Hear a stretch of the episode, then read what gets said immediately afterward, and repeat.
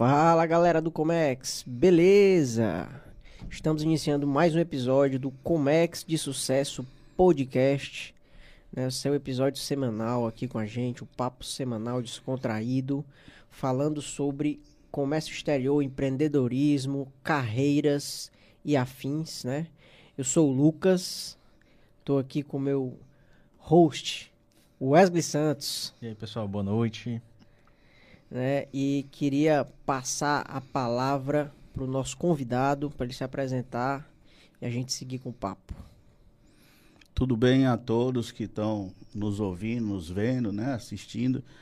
É, para mim é uma novidade estar aqui com, com o Lucas, com um amigo aqui também. Teu nome eu esqueci. É o Wesley. Wesley. É um pouco diferente também. Mais viu? complicado do que o meu. O meu nome é Lavaneri Campos Vanderlei.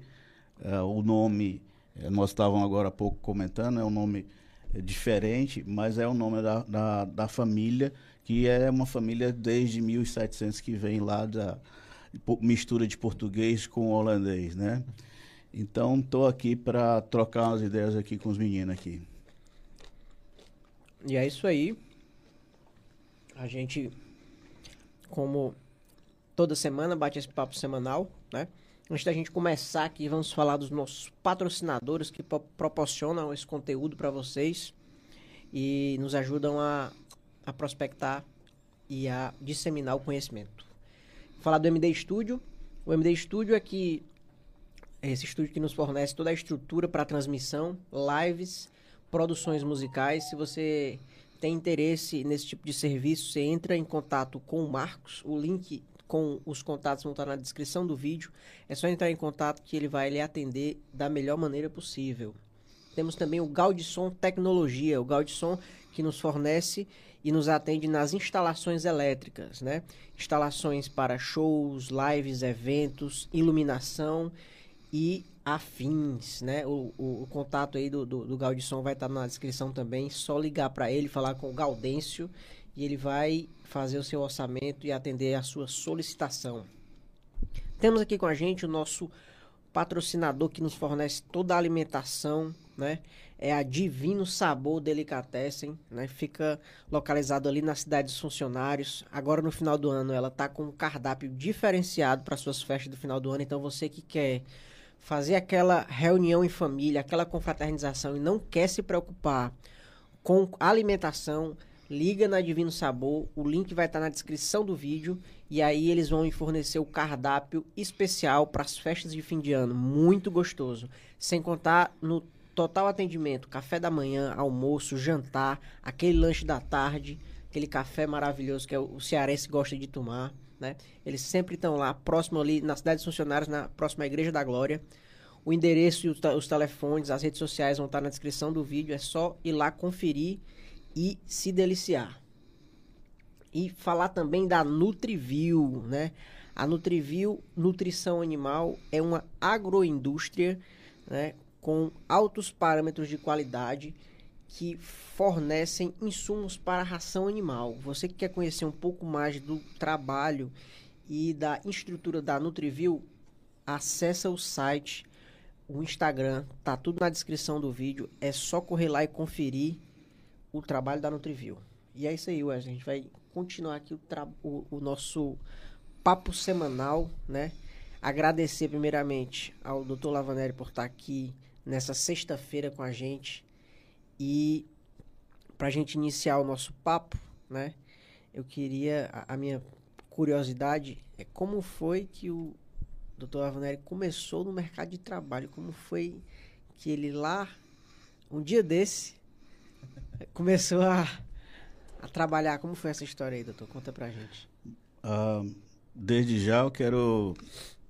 É, nos surpreende já estar aqui, tendo que dizer é, feliz ano novo, né? É. E feliz Natal. É, passou muito rápido, né? Então, desde já, já, já, já desejo a todos um ano próximo ano bastante próspero, né? E que todos tenham nesse Natal, passe com muita felicidade, com muita saúde, muita tranquilidade. Bom, é, eu tive a oportunidade de, de ver as, as primeiras questões do trabalho, né? ali muito próximo do, dos meus, do, do meu pai, né? Meu pai é, sempre foi uma pessoa muito ativa, é uma pessoa muito ativa ainda, é, mesmo com os seus 86 anos, né? Então ele ele te, teve é, desde muito cedo o, a questão do trabalho praticamente é tudo para ele. É, é, o lazer, é a, é, é a obrigação, para ele estar realizado é estar trabalhando. Né? E esse, esse valor ao trabalho a gente conseguiu identificar desde cedo. Então, ao, lembro que aos 13, 12, até menos, né? A gente já, já vivia dentro do comércio da família, o comércio que ele desenvolveu, que é conhecido bastante na, na cidade, que é a Piguana. E, e antes disso, antes da, de eu começar a andar pela Piguana, andava muito no, na, no sítio, nas fazendas, dos primos, dos tios, dos avós, né? Da, do, dele também, do meu pai. E ali a gente já observava, né? Uma produção, seja de milho, de café, de algodão, de cana-de-açúcar, o gado, a produção de leite, galinhas. E tudo aquilo ali era fácil para uma criança, de certo modo, assimilar, acompanhar. Já na empresa as coisas já, já dificultavam um pouco mais.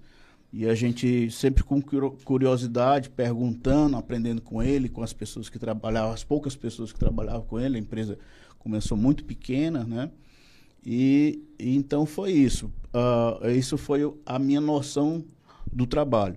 E também é, os tios também que trabalhavam na área com tratores e outras coisas mais, e eu também via convivia com os primos que também, de certo modo, é, acompanhavam seus pais, eu acompanhando a todos eles, aprendendo um pouco. O que, que era uma máquina pesada, o que, que era um motor de um caminhão, um motor de um trator e assim por diante. É... Bom, eu, na verdade, tive condições de, de trabalhar mesmo a, com mais afinco a partir dos 17 anos. A gente tinha na, a principal tarefa era estudar. E essa questão de trabalhar já na empresa já foi mais lá pelos 13, 14 anos, onde nas férias a gente tinha é, é, um período que a gente ia porque gostava e queria aprender dentro da, da própria empresa. E isso foi uma, uma grande oportunidade para mim já ir, ir absorvendo as, as coisas importantes da vida, da vida de trabalho. Mas, como falei, aos 17 foi que realmente eu comecei a dividir a, a, a minha tarefa de estudo com a minha tarefa de, de trabalho. Claro que nesse período a tarefa de estudo ainda era primordial, né? A gente escolheu por fazer um, uma, a, uma administração de empresas, né? E teve que tocar o, na medida do possível para fazer o quanto antes terminar isso aí e já poder estar direto na, na empresa. Entendi. É, é uma gestão já. Você vê, né? Seu pai, o seu pai, ele iniciou, você, você é formado em, em administração de empresa, é isso? Isso. Então a gente percebe aí, né? Ele, chegou a, se formar algo ou foi mesmo empreendendo assim, já no, com aprendendo com. Ele, ele até começou, né?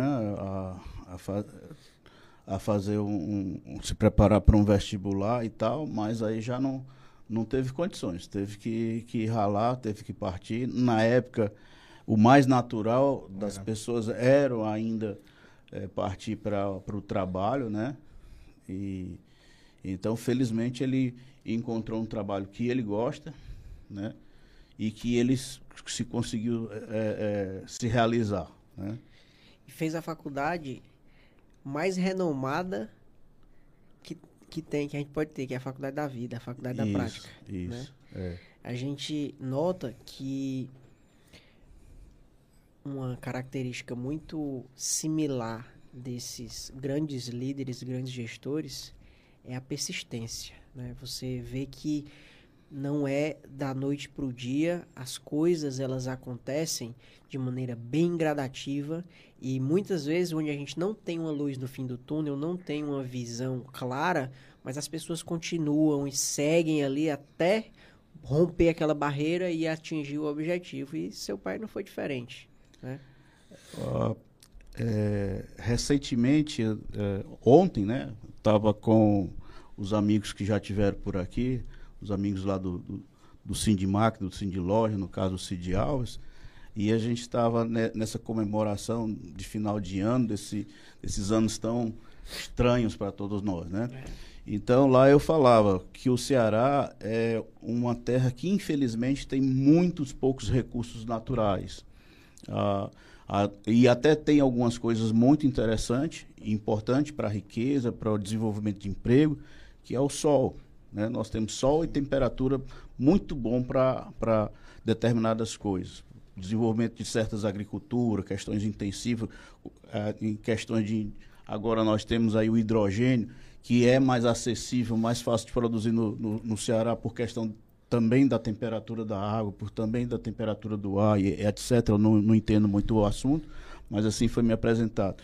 Mas o que nós temos no Ceará, se você for olhado em toda a história, é o caba bom, o caba, como se diz, o caba da peste, de muita coragem. Então, acho que o Ceará foi brinda, brinda, é, é, brindado, né? teve aí um, a felicidade de, de ter aqui pessoas de muita coragem, pessoas que vão fazendo o que você disse, com afinco, tenacidade ali, sempre lutando, lutando, lutando. Então, há, cerca de, é, de 20, 30, não, 20 não, mais, né? 40 anos atrás, era muito comum a gente ver aqui no Ceará é, um banco entre os maiores do país. Era muito comum a gente ver alguns comércios, os maiores do Nordeste. Era muito comum a gente ver aqui uma produção de, de, de, de frango, nos maiores do país, e assim por diante. Nós tínhamos o cearense com bastante diferencial e destaque na, a nível nacional, mesmo sendo uma, uma terra tão com tantas dificuldades, com tão poucos recursos. Né? Mas é isso. O nosso cearense Caba da Peste é, é forte.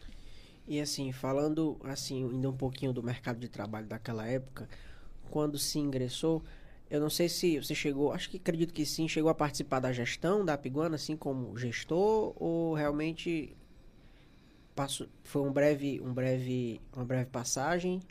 Bom, atualmente eu estou mais dedicado à Comac, à Anamaco, que são associações é, loca uma local na área de materiais de construção e outra que é a nível nacional também na área de material de construção. Assim como também tem o, o sindicato, que é o Sindimac, como eu falei agora há pouco, o Cid Alves é o, o líder dessa área, onde discute as relações de trabalho entre, entre patrões e empregados, né, procurando sempre uma harmonia da melhor forma possível, né? E, e a, essa associação, ela, ela é apenas um, como se fosse um clube, onde nós temos aqui diversas empresas do segmento, para facilitar aqui eu vou citar alguns nomes, né? Podemos, podemos dizer a Cal, Normatel, é, Construpiso, Construtop, a própria Piguana, Giovânia Madeireira, né? Então todo esse pessoal de alumínio, madeira, tintas, Fortaleza Tintas e tantos outros que estão no Ceará como um todo, que são cerca de 4.500 empresas, né? os depósitos de material de construção aqui perto, aqui a Ramacon, que é aqui no, do bairro aqui, né? que é uma distribuidora, né? Então, é, todo esse pessoal faz parte de, dessa associação de uma forma ou de outra, né? Aí a gente procura também é, defender leis, é, negociações com fornecedores, a melhor possível para os, os, comerciantes aqui do Ceará. Né? Na hora da, da, agora, na hora da pandemia, nós fomos considerados como é, é, é, setor essencial. Então, nós tivemos aí alguns que eu lembro aqui, é, farmácia, alimentos, supermercado, né? e a construção civil foi, foi também, toda a cadeia dela foi considerada essencial porque como é que você ia ficar em casa sem uma lâmpada, sem um canto, sem uma coisa? É, é, fica em casa, mas fica em casa bem, né? Então, é natural de, de você ter necessidade. E, felizmente, as pessoas não só é, é, é, buscaram aquelas melhorias pequenas que precisavam, uma lâmpada, mas também aproveitaram e deram um, um upgrade, uma melhoria geral da, da casa, né? E isso, de certo modo, foi muito bom para empregos na área da construção civil, nas lojas de material de construção, no Brasil inteiro. Né? E isso foi é, defendido por uma, uma, um decreto federal e aqui também ficou valendo. Né? E o Estado também compreendeu isso e, de certo modo, é, foi, foi um sucesso, afinal, o material de construção. Faturou como, como, como não se esperava. Né? Então, 2019, 2020 foi um faturamento espetacular. O que, o que assim, a gente nota aqui em todos os setores foi global a questão da inflação, né? Teve um aumento muito grande no, no, no nível geral de preços. Acredito que na, na construção civil aconteceu também, né? Sim. Uh, sobre inflação, é, a gente não pode olhar só para um segmento. Nós, é. E não pode, podemos usar só para a nossa cidade, nem só para o nosso estado, nem para o nosso país. A inflação ela foi, infelizmente, no mundo todo. É, situações dessa que são similares à guerra, né? uma guerra mundial. Então, de certo modo, a inflação que nós estamos vivendo hoje, a nível mundial, ela é, é a mínima que se esperava para uma situação dessa. Né? Porque é, no, no, em situações de, de, de, outras pandemias menores, situações de, de fechar, às vezes, só um ou dois países, como houve Chernobyl, como houve uh, outros acidentes que, que houveram, até mesmo tempestades que existem no, nos Estados Unidos ou no Japão, de tsunami. Isso aí já criava uma situação bastante difícil a nível mundial. Bolsas e etc. e tudo. Vocês que mexem com, com navio, com contêiner, eu nem imagino para quanto é que está o, o, aluguel de um contêiner hoje, né? Deve estar uma, uma loucura, né? Então, é, é, é uma, é uma situação que a gente vai ter que conviver e não é exclusividade nossa, é do mundo todo. Né? E assim, é, o que é que foi feito através. Eu acredito que se tenha muitos insumos importados nessa parte de maquinário, né? Ah, de, de, quase de tudo hoje nós temos um insumo, né? Podemos dizer que o, no Brasil nós não precisamos de, de certos alimentos básicos mas do, do resto, tudo a gente precisa de, uma, de um pigmento para essa caneca, uh, o, uh, de, um, de um plástico que vem lá da, sei lá de onde, né? Do, do, do da embalagem, né? Da embalagem, né? Então nós temos a água, mas não temos o plástico, não temos o, o pigmento, não temos... A, e assim por diante. É, é, o tecido que está aqui, ele até tem o algodão aqui farto, mas digamos que não tem o, o pigmento da, da tinta, né? Ou, ou essa questão do, da globalização do mundo, ela facilitou para tudo. E nós estamos vivendo um, um, uma situação de exceção. E nessa exceção é, veio todo um, um, atraso nas produções, indústrias que, de, de porcelanato, de piso, né? pararam seus fornos. Né? E ali, para voltar a funcionar um forno daquele, é complicado, leva tempo. Um, um forno para aquecer é, é 10 dias, 15 dias para ficar na temperatura ideal para a produção de um, de um piso, um porcelanato. E assim por diante, né? Então, é, fora isso, nós temos uma situação que o mundo todo está passando por um, um, uma transformação. Nós tivemos a época a época da, da industrialização no mundo, e nós agora temos a, é, tivemos aí a, a, informação, né, de certo modo, mas agora vamos dizer que tá, nós estamos entrando numa época de, de, de, de modificações a, em todos os setores. Você vê aí que nós estamos passando de um combustível fóssil para um combustível de hidrogênio, de energia solar, disso, disso, disso, daquilo outro. Né? A moeda já, já não é só de papel, a moeda é criptomoeda. E, o aprendizado é mais uh, aqui, tete a tete com o professor, é virtual. Né? Essa sua profissão, há, há poucos anos atrás, nem, nem existia. Né? Esse, um bate-papo como esse. Ou se existia, o pessoal diz, ah, o, o, o, o, o Lucas, ele tem uma, não faz nada, ele fica só lá conversando com o povo lá. Aquilo ali não é profissão, não, ali é só brincadeira. E hoje é uma profissão onde tantos, tantos de certo modo, tem o, o, o, o dá o seu resultado para si mesmo, dá o resultado para o patrocinador e assim por diante. E, de certo modo, leva informação é, bastante segura, bastante interessante para a população. Né? Certeza.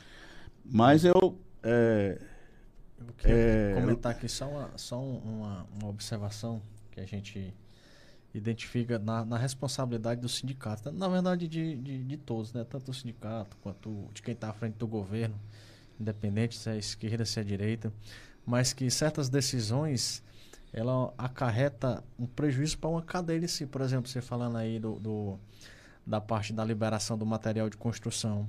Em si, ela não beneficia somente a. Porque muita gente leigamente pensa, não, está querendo beneficiar as empresas que estão vendendo. Uhum.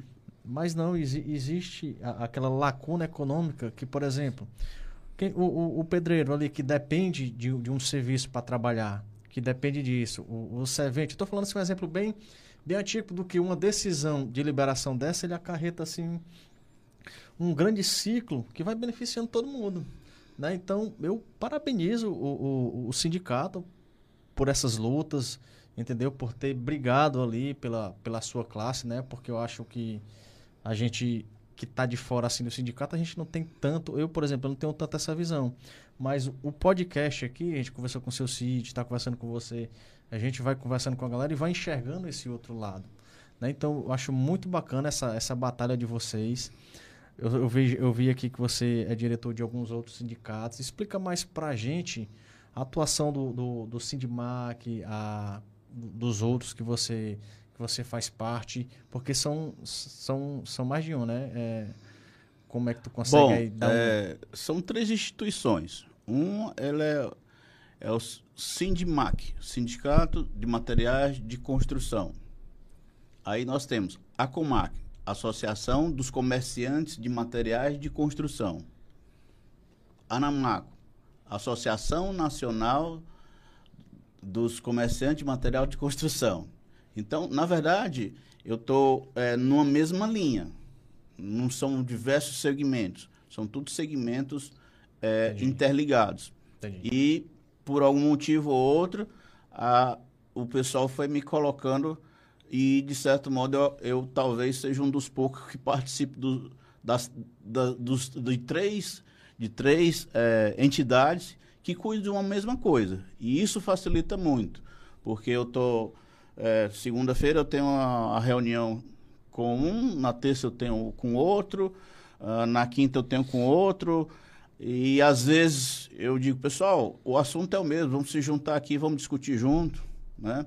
Nós temos aí, a, a, dentro desse parâmetro e acima do sindicato, nós temos a Federação do Comércio, que é a Fé Comércio, que aglutina todos os sindicatos de todos os setores.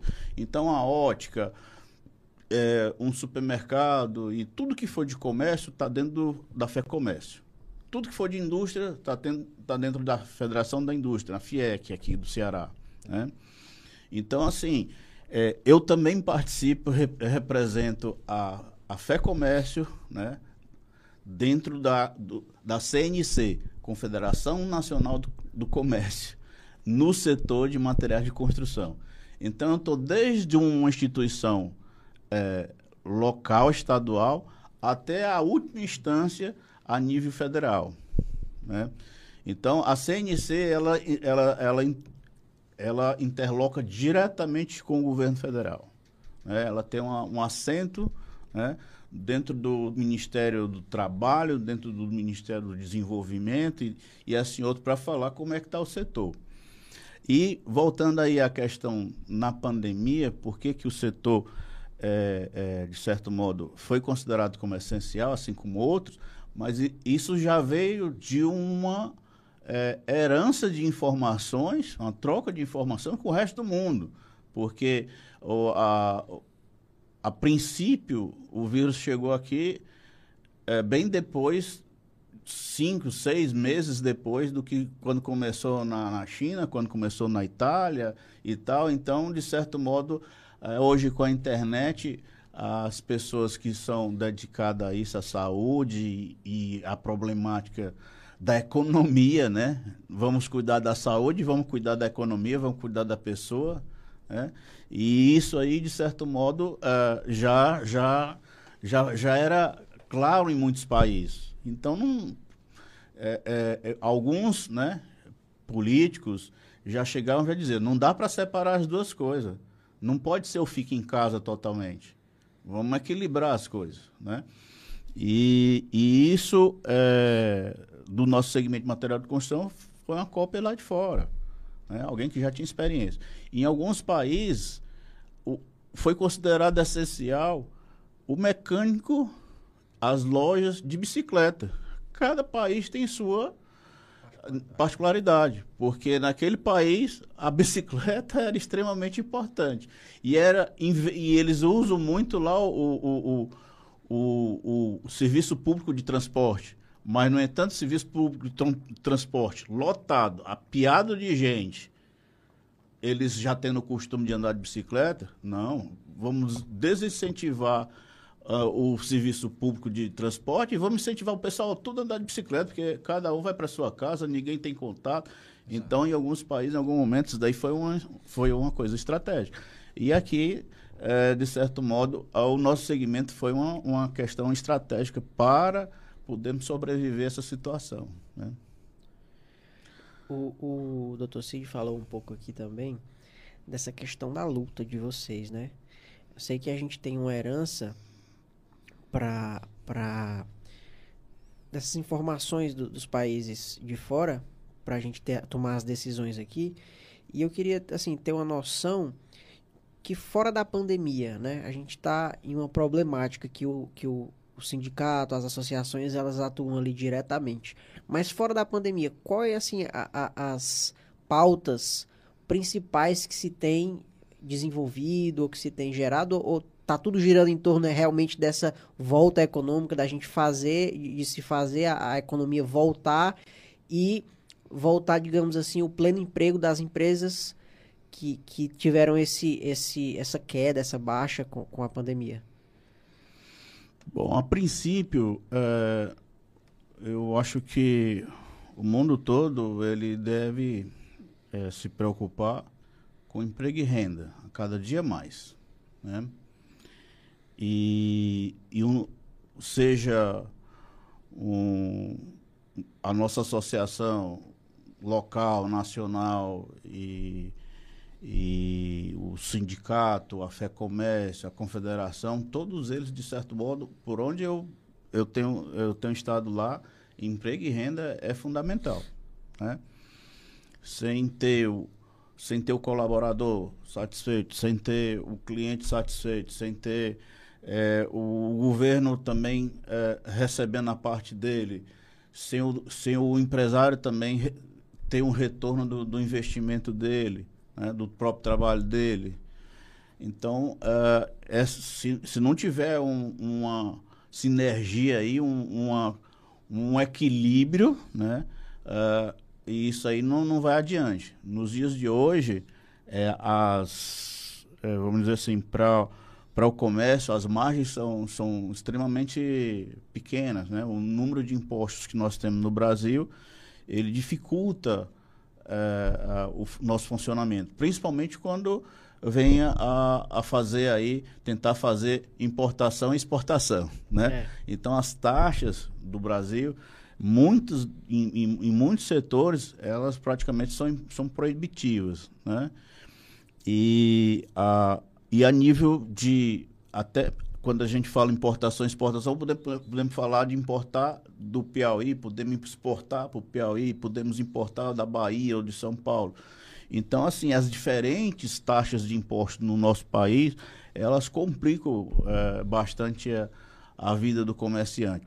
E agora, nessa situação onde o comércio evoluiu para as questões sem fronteiras, ou seja, o comércio digital, né? Então, esses são pontos que nós estamos tendo que trabalhar bastante. Não só nós, mas como governos e, e, e tantos outros, né? Então, é, a mercadoria que é comprada é, lá, na, na, lá na China, como é que a gente vai taxar ela se o cara comprou aqui pela, pela internet? como é que chega, como é que é, antigamente a, a, a, sem a internet o porto recebia um container, a Receita Federal ia lá tal, e olhava o container. Hoje, né, o cara faz um pedido na internet do Japão, aí chega um, um troço lá, chega uma, um pacotinho. E, e aquele fiscal vai ter que desenrolar um pacotinho e não mais um container de uma empresa. Né? Então, hoje, tudo, de certo modo, facilita para um lado, dificulta para o outro. E nós, do comércio, de certo modo, temos que nos adequar e adaptar e tirar o melhor proveito de tudo isso daí. Né? Então, é, o, o emprego e renda, é, para nós, quando a gente traz um produto desse de fora, nem sempre vem gerar emprego e renda aqui localmente. Né? Às vezes vem até tirar, né? Então, vem até tirar. Então, como é que a gente faz para que empresas que investem no Ceará, seja ela nativa, vamos dizer assim, né? como, por exemplo, a Piguana, é uma empresa que nasceu aqui e que está perdurando há 56 anos aqui. Né? Mas, de repente, o cara começa a comprar a ferramenta lá da Coreia. Né? E aí, para onde é que vão os 200, 300 funcionários da Piguana? Para onde é que, como é que o governo vai arrecadar ICMS local? De uma mercadoria que não foi produzida aqui? Onde é que fica o IPI nessa história toda? Então, é, é uma coisa é, é, que a gente tem que buscar um equilíbrio, nem tanto nem tão pouco. Né? Importar é bom, mas importar demais nem sempre é interessante. Aí, né? aí... Como, e também como é que nós vamos é, é, gerar renda para comprar algo lá de fora se não temos produção? Aí é, aí é que entra a, as associações e os sindicatos, né? Porque, comentando a parte da importação, quando você vai importar que o sindicato ele enxerga que aquele tipo de produto ele vai prejudicar a, a indústria ou a empresa nacional, né? Ela já, acredito eu, que ela já vá a, em busca de se colocar ali um, uma, uma, proteção, sou por meio de falando de forma bem simples para que para quem está acompanhando entenda, com forma de taxa né? porque a gente pode chamar algumas, algumas taxas, umas barreiras tarifárias que acrescenta um valor estipulado por quilo ou por produto. Tem várias formas de se, de se proteger a indústria nacional. Né? Aí já entra a parte do, do, do sindicato que vai lutar e vai brigar para que isso não aconteça. Né? Então, é, eu acho que é uma medida assim, de, de, de defesa e que o sindicato está apto para para entrar com isso. Eu fiquei com a curiosidade, eu já li isso, mas consegue definir para a gente a diferença de sindicato para associação em, em, termos assim legais? Como, certo, como é que certo. funciona assim? Né? Mas deixa eu te falar, é, a questão de políticas é, do Brasil, de qualquer país em termos de comércio, para proteger a indústria, o comércio de cada local, é, a gente tem exemplos aqui no Brasil no período da onde era proibido vir carro de fora ou Sim. se não era proibido, a taxa era totalmente inviável. E o que, que aconteceu com nossos carros? Né? Teve, né? teve um, um, um, pessoal lá atrás que disse, nossos carros são carroças. Verdade. Né? E a partir daí ele criou uma taxa é, é, é, parecida com o que o mundo estava praticando. Então tem certas coisas aqui que proibir momentaneamente talvez seja interessante. Né? Criar uma taxa é, permissível para que, que uh, de certo modo, e, seja injetado inovações. E tem uma competição né, justa. E tem uma competição justa. Então, é burrice né, pensar só a curto prazo. Nós temos que pensar a longo prazo, Exato. e pensar a longo prazo é, é pensar em inovação. Se você for olhar todos os países, todas as empresas, todas as famílias, todas as pessoas que não inovam, elas, se, elas morrem muito cedo. Elas se acabam, uh, o, o, rendimento dela, o resultado dela é muito pequeno. Certeza. As empresas que tem empresas com 300 anos, com 200 anos, 500 anos, essas empresas, todas elas, na hora que você for procurar, existe a, a, a, a literatura né, disso, que fala inovação é o segredo do ciclo de vida. Né? Então você vê empresas com, da, da área de, de alimentos, né? vamos, vamos dizer aqui, uma McDonald's, né? ela tem um ciclo para cada produto. Ou seja, tem produtos que é, ela tem desde a da fundação dela. Tem produtos que todo ano morre e ela começa um outro. Para quê? Para que tá, esteja sempre se adaptando ao mercado, sempre se adaptando e também, às vezes, indo na frente, criando algo diferente. E, de certo modo, aí eu vou. Né? A, a, as associações, é, elas, elas são exatamente é, empresários que se juntam e vão para as feiras lá fora, e vão conversar com professores das universidades, vão conversar com cientistas, estão sempre procurando algo como fazer melhor esse copinho, né? não só aqui, mas com, como lá fora. É, e, e é, a associação é uma coisa é, optativa. É associado quem quer. E as taxas são simbólicas, Sim. né? então, assim, uh, sem fins lucrativos, né? Mas já o, o, o, sindicato, eles, eles têm, um, eles têm um, uma arrecadação a cumprir, né? Tanto a arrecada dos trabalhadores, como a arrecada dos, dos empresários. Né? Aquilo é repassado para o sistema S, o sistema SENAC, SESI, e na, na indústria é, é, Senai e assim por diante, para fortalecer a nível de capacitação, a nível de qualidade, a nível de teste, a nível de experiências, é, tudo isso daí. Então, a, a grande diferença é que um é praticamente obrigatório, praticamente porque tem algumas taxas dentro do, dos, do, do sindicato que eram obrigatórias, hoje já não são, são optativas. Né? E do sindicato, da mesma forma do trabalhador, também no, no, no, empresariado. Né? Mas, de certo modo, no momento que você cria um CNPJ, né, você tem N taxas, N, N coisas para você cumprir. Né? E aí você passa, de certo modo, a estar afiliado queira ou não queira, a um sindicato. Entendi. Né? Agora, a, a, como nós falamos de tendência, é preciso que, o, que esse segmento né, evolua como já evoluiu, evoluiu muito no mundo. Né? O Brasil ainda tem uma legislação trabalhística, uma legislação de, de modo geral, é, que, que cria muitos, muitas brechas e que, que, que fala demais de, de determinados pontos, de muitos detalhes, e o que não está no detalhe está fora da regra. Aí cria os impasses, né?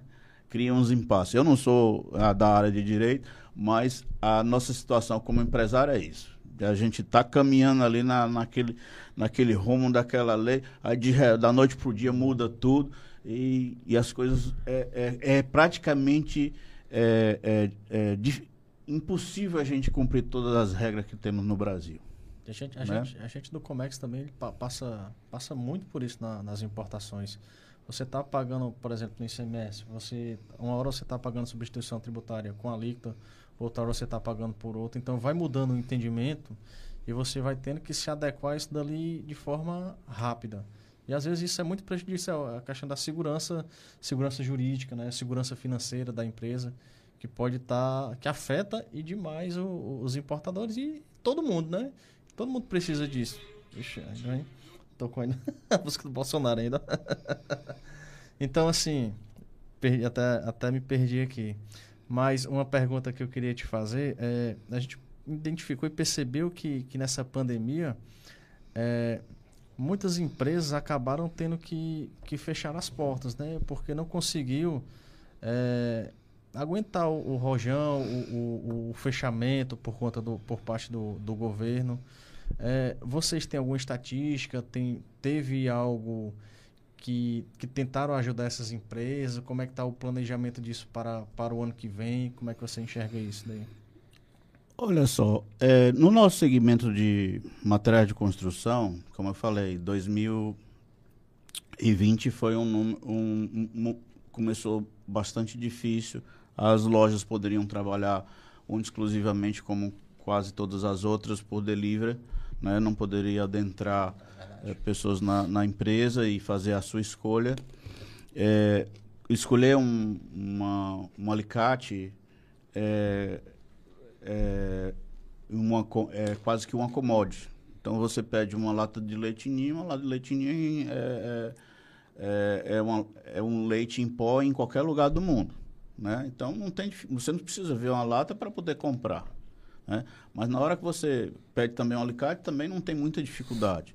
Mas na hora que você vai comprar o, o piso do teu banheiro, o piso da tua sala, que é um, um parte do teu sonho, exige uma, um, exige que seja uma, uma, uma, existe uma harmonização e de certo modo é, caia no teu gosto.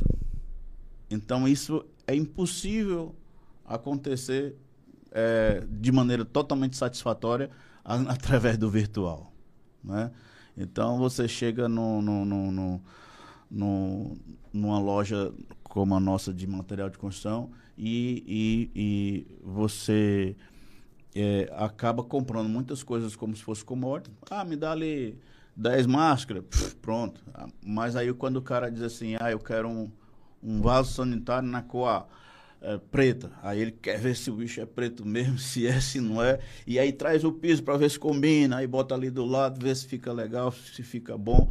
Depois disso é que ele bate o martelo para comprar. Então, durante esse primeiro momento que estavam fechados, só tinham vendas online, por telefone, delivery, tudinho, muitos materiais não tiveram rotatividade porque eles não é, é, é, eles eles não são commodities eles são é, ali ao, ao gosto de cada um a necessidade de cada um e e assim é, é, eu perdi um pouco da tua pergunta. Não, eu queria saber com relação ao, ao, ao tratamento de vocês, ah, o planejamento as... com relação às empresas que tá. fecharam. Então, assim, é, essa, esse primeiro momento foi, é, teve essa, essa dificuldade de não trabalhar uh, com, acesso, com acesso. E, em seguida, quando teve o acesso limitado, aí tinha filas de pessoas para adentrar nas, nas empresas. Mas muitas empresas pequenas nos três, quatro meses que ficaram, seis meses que ficaram fechadas, né, é, não conseguiram mais sobreviver. Era aquela empresa que tinha só um ou dois ou três funcionários com, e vivia com o cara, de certo modo, um pequeno uh, depósito de material de construção. Ele compra ali de manhã para vender no dia seguinte e, e parte daquele, daquele lucro ali ele já manda comprar o pão, já manda fazer a compra ali no vizinho, é isso, isso, aquilo, outro. Esses aí foram extremamente prejudicados. Né? Até, porque também, para se vender do jeito que se vendia o delivery, dessa forma, tem que ter uma adequação de sistema, tem que ter uma informatização da loja. É. E muitas vezes esse, esse pequeno empreendedor não, não tem, tem esse, esse, não tem esse investimento. Não porque tem. tem. que se fazer um é. investimento, é. entendeu? Fe, aí, num, num, determinado momento, é, onde já, já, tinham, já tínhamos aí um prejuízo né, no, no, em diversos, diversas empresas, não só do nosso segmento, mas em todas, várias outras. Aí outros começaram a se adaptar, o nosso WhatsApp, tal, tal, é. tudo. Felizmente tinha esse recurso, né?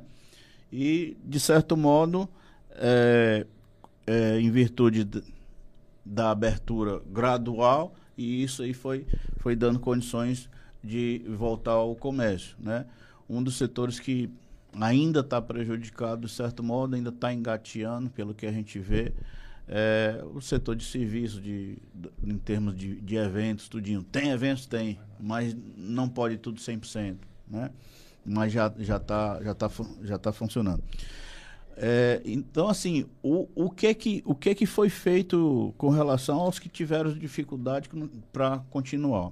Cara, é, o que a gente tinha que fazer era primeiro cuidar de nós mesmos, né? Manter os funcionários que tínhamos na, nas empresas associadas, manter a, o, as pessoas que de certo modo estão tão, têm um, um maior número de emprego, maior número de renda, né?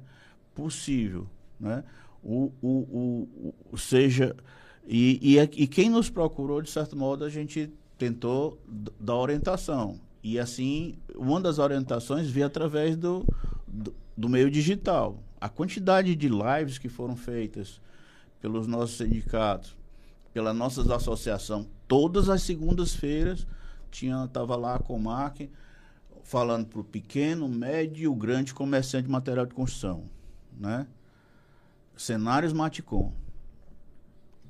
trazendo o, o dono da, da Normatel, trazendo o ca, é, é, Casas Ferreira lá da Ferreira Costa lá de Recife, outro camarada lá do Rio Grande do Sul, rei de, de, de piso, não sei o que lá, e assim por diante. Os caras dando depoimento, o que é que estavam fazendo, o que é que estavam deixando de fazer, e de certo modo dizendo, indústria, manda mais tinta pra gente, a gente tá precisando de tinta. E trocando ideias ali no, no, no zap ali da, da coisa ali, com N clientes. Eram, eram a, assuntos abertos ao público, né? Pelo YouTube e tal, tudinho. E foi assim, é, fantástico. O aprendizado dos nossos funcionários, do, dos empresários, dos pequenos, dos médios, dos grandes, foi fantástico, né? É, mas, assim, aporte de dinheiro né? criar empregos, criar renda, realmente isso não, não, não deu para fazer. Né? Acho que nem cabe, né? É. Realmente nem cabe né? ao sindicato.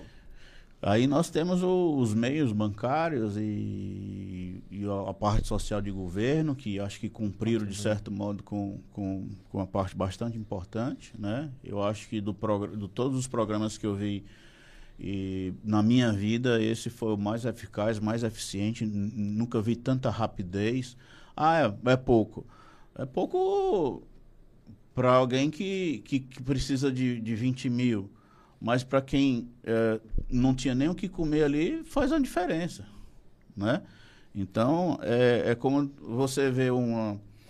É, um, tempos atrás, eu escutei no, num jornal, na TV, o camarada dentro de, uma, dentro de um enchente, remando para chegar em cima de uma casa e tal. Aí teve um senhor né, que pulou e conseguiu resgatar uma pessoa ali daquela enchente. Tinha 10. Aí disse, ah, o cara não fez nada porque aquele herói só salvou um, tinha mais 10 lá. Pô, ele não conseguiu 10, mas ele para aquele que ele salvou fez grande diferença. E era o limite dele, é onde ele podia chegar. Né? Então a gente tem que perceber que todo esforço, todo esforço feito, seja para um, seja para dois, seja para três, quanto mais melhor. Mas se você só tem capacidade para um, já já está é, é, tá dentro do seu limite, a gente tem que aplaudir, a gente tem que a gente tem que é, é, valorizar, né? E não transformar aquela pessoa em, em e ele para aquele que foi salvo, ele é um herói, né? Infelizmente, ele não foi herói para mais gente. Né? Então, eu vejo muita, muitas é, coisas na mídia é, desvalorizando o, o, o, uma empresa que, que cria um, um, um, uma, nova, uma nova frente de venda, seja ela online, seja ela uma nova loja, seja ela é, um, um delivery e assim por diante. Né? eu acho que a gente, é, de certo modo, aqui no, no, nosso, nosso negócio, no nosso país, o empresário, ele muitas vezes é, é, é mal compreendido. Né? E o empresário não é aquele que fatura muito. O empresário é, é você que está aqui, não sei, a empresa de vocês são vocês dois, né? Isso aqui é uma empresa, é empresário. O camarada que está ali do outro da, da rua, que tem uma padaria, tem um CNPJ, ele é empresário, né? Então, todos esses são empresários, não é só o gigante. Né? Todos são empresários.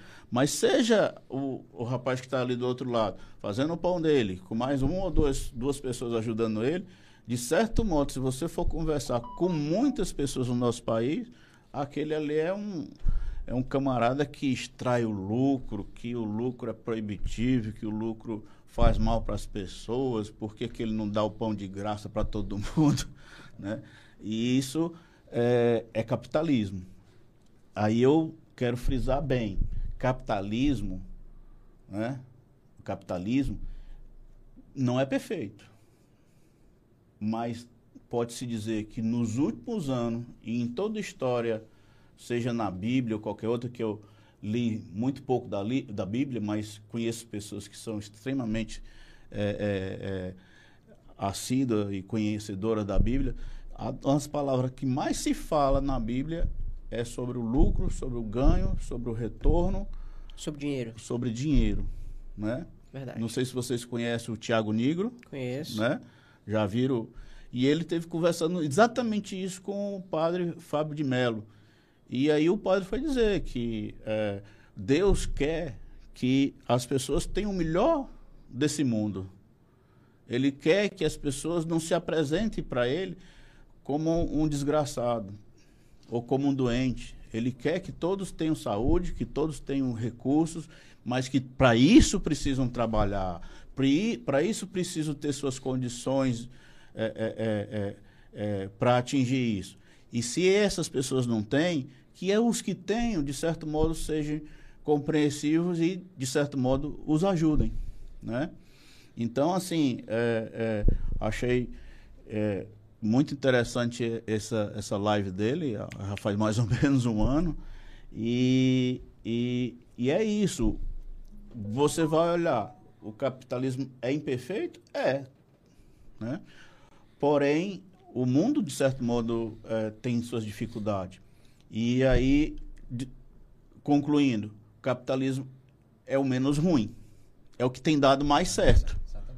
Então, ou a gente, o que é que nos resta? Acompanhá-lo. Né? O que também eu vejo é que muitas das pessoas elas não enxergam o risco de empreender, né?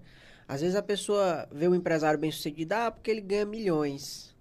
Tá, mas o tanto de tempo e o tanto de dinheiro que ele dedicou para aquele e o tanto de tempo que ele esperou para aquele retorno voltar e gerar milhões, do jeito que a gente vê que tem um que gerou milhões, a gente tem que saber também que tem vários que investiu talvez a mesma coisa e mais do que ele que não ganharam nada, fizeram foi perder e ainda perderam o tempo, entendeu? Então aquela pessoa que investiu e tá sendo bem sucedida, ela tem aquele risco ali e esse spread do lucro, ele exatamente tem que valer a pena. E ele não tá ganhando só, ele tá ganhando e tá trazendo com ele uma cadeia de pessoas que ele não faz nada só e que tá gerando a economia, entendeu? E as pessoas elas não têm essa noção. Eu vejo disso que falta muito essa noção, entendeu? Lucas, o, o, o a, aqui é a tua o teu podcast aqui. Ah, para tu fazer isso não foi da noite pro dia. Tu passou por uma universidade, tu estudou, tu trabalhou, tu conversou com um monte de gente e tal, tudinho. Mas digamos lá, vamos lá pro teu trabalho. O camarada quer fazer a importação de cadernos, né? Aí ele diz, rapaz, eu não sei como é que eu trago, eu, importo o caderno. Aí você sabe como é que importa o caderno, né? Aí diz para ele, pronto, tá aqui tudo escrito aqui nesse papelzinho assim. Aí o camarada diz assim, Tá bom, Lucas, obrigado. Valeu pelo, pela dica aí.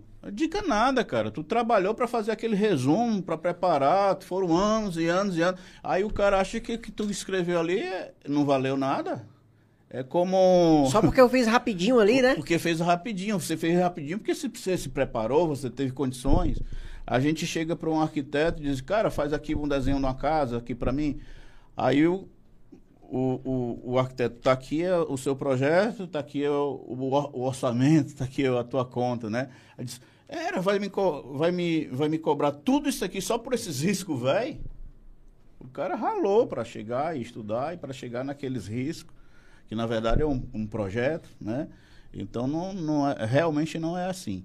É, tudo, é, assim como na natureza, você tem que plantar, cuidar, trabalhar, ajeitar, depois tu colhe. E às vezes tu colhe e não tem para quem vender. Às vezes tu colhe e já está na hora errada. Às vezes tu deu floresceu e, e, e, brotou ali o fruto e o passarinho comeu e a praga comeu. nem, nem, nem sempre dá certo, né? Mas o, o céu é para todos, né? É para todos. É o que diz, né? É, só, só enxergam um palco, né? Os bastidores ali, ninguém ninguém consegue enxergar, né? Que é nos bastidores que a galera tá trabalhando, tá ralando, tá dormindo tarde, tá acordando cedo, tá estudando, né? Tá ralando ali nos bastidores. Mas é o que todo mundo vê é o palco, é o que já tá funcionando ali. Aí vai dizer, ah, o cara tá na moleza ali, foi sorte. O pessoal vê ali da câmera, tá, tão só sentado ali, mas não vê o lado de lá, entendeu? Eu não sei quanto tempo nós temos, mas eu tenho que responder uma resposta que ele me fez, né? É, me, aliás, foi, acho que foi você que me fez. Quanto tempo eu passei dentro da empresa chamada Piguana? Na verdade, assim, é, como eu te disse, um períodozinho ali quando eu era criança, depois um pouco mais na adolescência, aos 17 a gente trabalhou um pouco mais, há, há, há pouco, pouco depois, aos 18 anos, eu me tornei. É, é, é, passou para maioridade, né? Eu fui passado para uma maioridade pelos meu, meu, meus pais. E ali eu já, já passei a ser sócio da empresa, né? Aos 18 anos, já tinha um percentual da empresa. E aí nós tivemos um, um uma aula, um treinamento com o consultor, né? E ele explicava lá uh, como é que era gerenciar, como era que fazer e qual era o papel de um diretor, qual era o papel de um dono, né? Então, o papel do dono, primeiro deles, é trabalhar 24 horas, independente de onde esteja, né? É, a gente fica com o celularzinho aqui ligado 24 horas, não tem esse negócio de desligar, não, porque eu já saí, já baixei a porta, não, tá 24 horas porque pode ter um incêndio, pode cair uma pedra, pode faltar um vigilante, pode uh, e assim por diante, né? Cada negócio tem suas, su, seus probleminhas e, e nesses 24 horas que a gente está trabalhando também tem boas ideias, não é só coisas ruins, né? É, e aí passado é, passado uma parte do, do, do, treinamento. Uma delas lá foi que meu pai chegou. Posso dar uma parte aí nesse treinamento? Sim, pode. Disse, e você sabe que aqui a nossa empresa é constituída. Eu, você, sua mãe, vocês dois, porque na época a, meus outros irmãos eram muito crianças, nós somos cinco, né? Cinco irmãos. E e aí eu e o, o, irmão mais velho, o Jorge Vanderlei, e aí então é, o meu pai disse, eu quero dar uma parte aí para vocês. Vocês sabem que além de nós quatro, tem outro sócio? Pô, nunca ouvi falar né, que o senhor tinha esse outro sócio. É, se chama governo. ele todo mês, toda hora, ele está vindo aqui pegar, independente de ter lucro ou não ter lucro, ele vem pegar a partezinha dele. Só que naquela época, né, a, a, é, quase 35 anos atrás, né, é, a partezinha do governo era uma parte já salgada, mas hoje em dia ela está salgadíssima. Né? Eu não sei é, precisar qual, qual era o tamanho do imposto naquela época, mas a gente tinha um, um, um, essa diferença do imposto que o governo hoje cobra das empresas era a margem de lucro para a gente reinvestir e criar e desenvolver as empresas. Hoje a gente não tem mais essa margem de rendimento e, pra, e por isso tantas empresas hoje dependem de recursos de financiamento, seja local, seja externo, seja de o que quer que seja. E nisso as empresas multinacionais levam vantagem, porque trazer o dinheiro de um, de um, de um empréstimo da Europa, dos Estados Unidos a 1%, 2%, sei lá, por ao ano ou 5% ao, né? É covardia quando a gente tem aqui é, o, o, taxas é, é, muito, muito agressivas, né? Muito fortes. Então, assim, é, é, aprendi ali que nós tínhamos esse sócio que só vem a nós. né? Em um, muitos outros países a gente vê que a loja tem, o tem retorno do governo e, e, a população tem retorno de saúde, por exemplo. No que, é que nós queremos do governo federal? Nós queremos é, é, desenvolvimento econômico, emprego e renda. O que é que nós queremos de um governo, principalmente um governo é, é, é estadual? Nós queremos, hoje em dia, nós queremos mais do que nunca segurança. Né? O que é que nós queremos de um governo de, municipal? Queremos saúde. Né? Queremos muito saúde. E nem sempre aquele imposto que você, ele ou qualquer um consumidor está pagando, ou as empresas, porque nós, na verdade, nós não, não pagamos impostos, nós recolhemos de quem compra de nós aquela taxa e repassamos com o governo.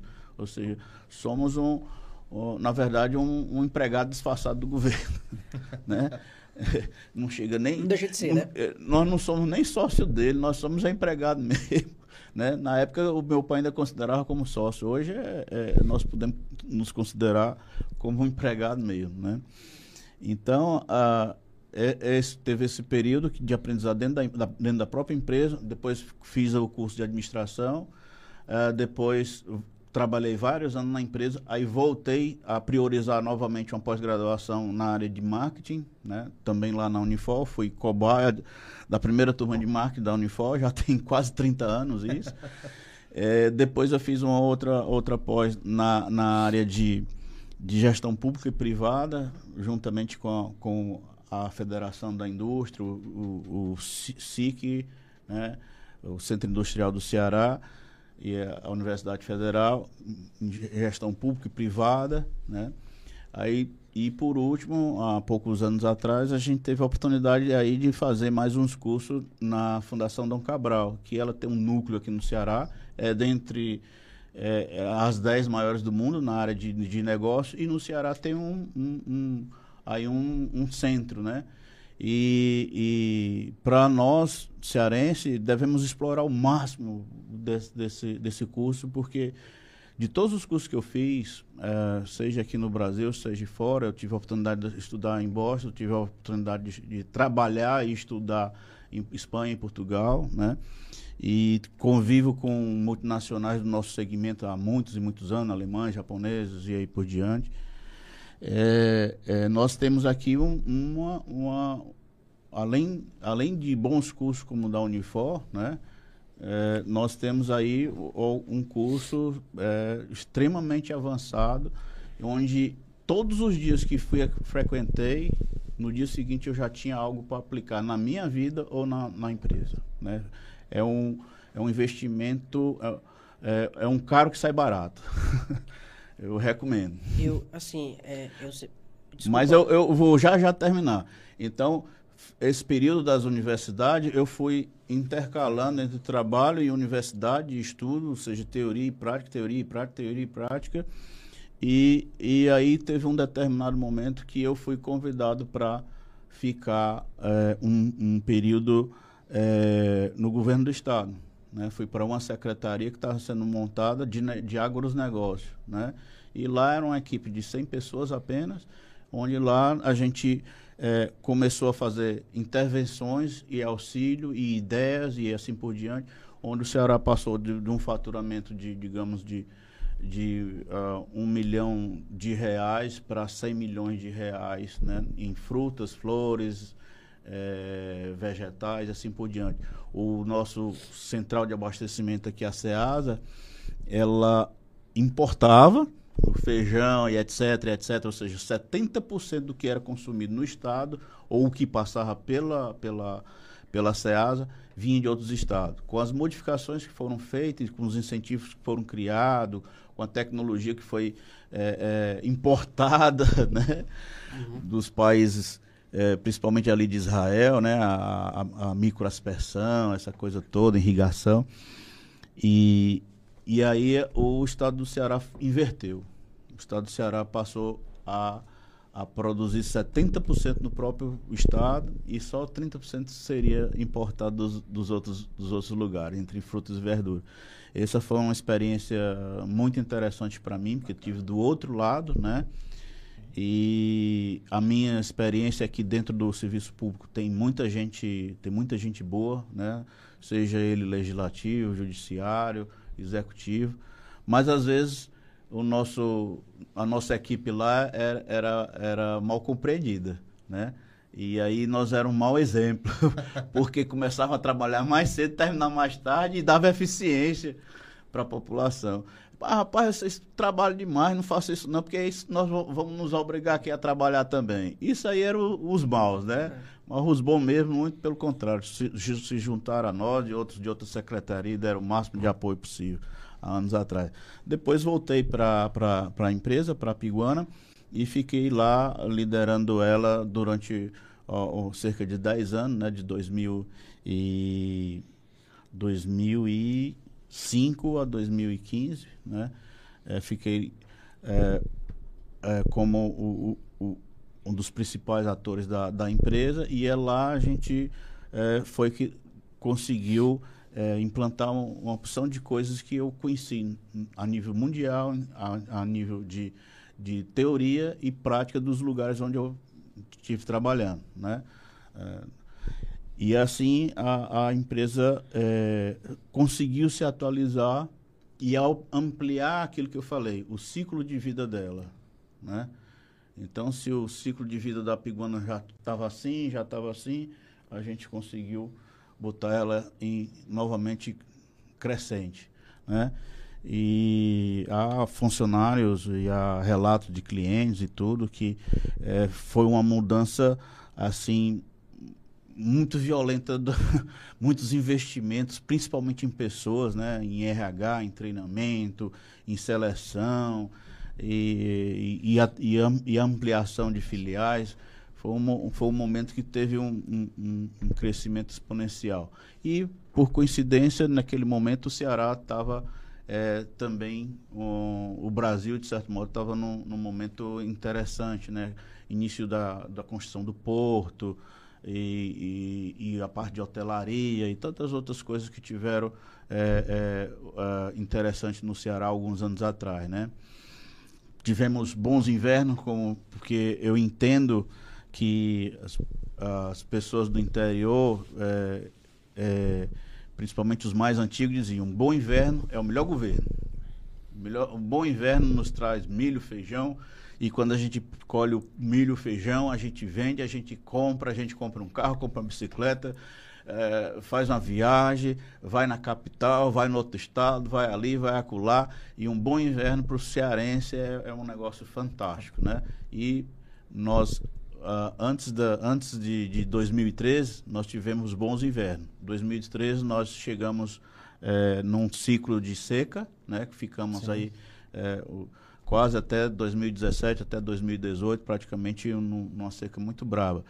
E como eu, dando aqui uma contribuição, como eu trabalhei muito tempo, não sou agrônomo, mas trabalhei muito tempo é, vendo essa parte de agronegócio, é, o ciclo da seca é totalmente previsível. Então, nesse 2015, que é o ano entre 2016, 2013 e 2018, né, a metade ali, mais ou menos, é, vocês já devem ter ouvido falar a seca do 15, tem até livros, né? Relatando essa seca. Foram 100 anos a seca de 15. E então, os ciclos de seca, eles são em média de 8 em 8 anos, de 7 a 8 anos. E aí tem uma seca mais forte de 30 em 30 anos e de 100 em 100 anos. Isso está relatado em literaturas, que está na FUSEM, que está na universidade, não, não, são coisas que eu estou inventando, mas estou só relembrando e dizendo que não, a, se a gente quiser saber quando é que vai ter seca de novo, é só estudar. Né? Interessante, tá né? Eu nunca imaginava isso. É, mas é, é, é, é, um fenômeno no Ceará que, que, previsível. que totalmente previsível né? Totalmente previsível. E aí até é, parece que tem uma parte na Bíblia que diz, né? A parte anos bons, anos ruins e tal, né? Tem, acho que tem, tem a ver com isso aí. Um sobe e desce, né? De, de, de melhorias e, e, e pioras, né? Digamos assim. Agora, outro aprendizado que a gente teve com esse pessoal, e principalmente ó, nós tivemos convivência com esse, essa turma que vê a agricultura a nível mundial, ah.